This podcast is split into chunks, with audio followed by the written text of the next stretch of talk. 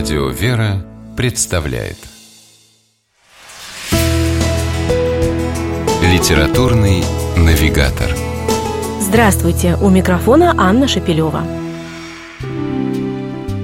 Говорят, что талантливый человек талантлив во всем. Английский писатель Невил Шут – прекрасный тому пример. Во время Второй мировой войны он был успешным военным инженером и летчиком. В послевоенные годы, перебравшись из Британии в Австралию, стал процветающим фермером – и все это время писал книги, каждая из которых становилась ни много ни мало мировым бестселлером. Одна из них, роман под названием «Крысолов», прославил Невилла Шута и в почти закрытой для иностранной литературы, тогда еще советской, России – Правда, произведение было опубликовано у нас лишь в 1983 году, однако с тех пор множество раз переиздавалось, так что у современных читателей есть возможность познакомиться с книгой, которую критики ставят в один ряд со знаменитым списком Шиндлера Томаса Кеннелли.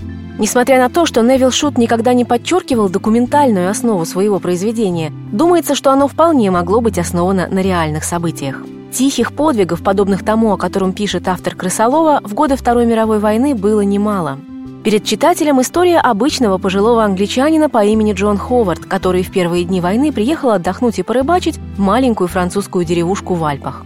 В гостинице Джон познакомился с семьей Кевена из Женевы. Старик много времени проводил с двумя детьми Кевена, Шейлой и Ронни. Накануне его отъезда стало известно, что Женеву заняли немцы.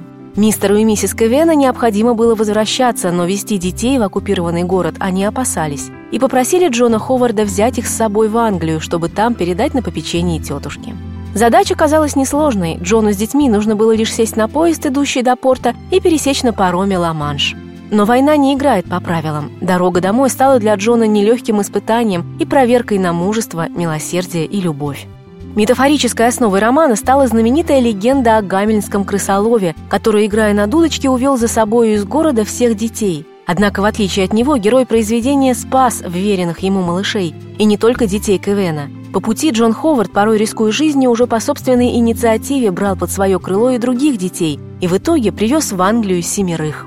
Весьма примечательно, что в произведении о войне Невил Шут обходится без описания ужасов, жестокости и крови. Роман «Крысолов» от начала и до конца наполнен светом теплым светом доброго человеческого сердца, которым согреваются все, кто хотя бы ненадолго с ним соприкоснулся.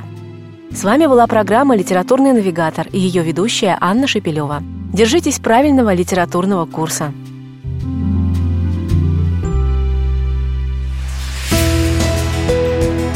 Литературный навигатор.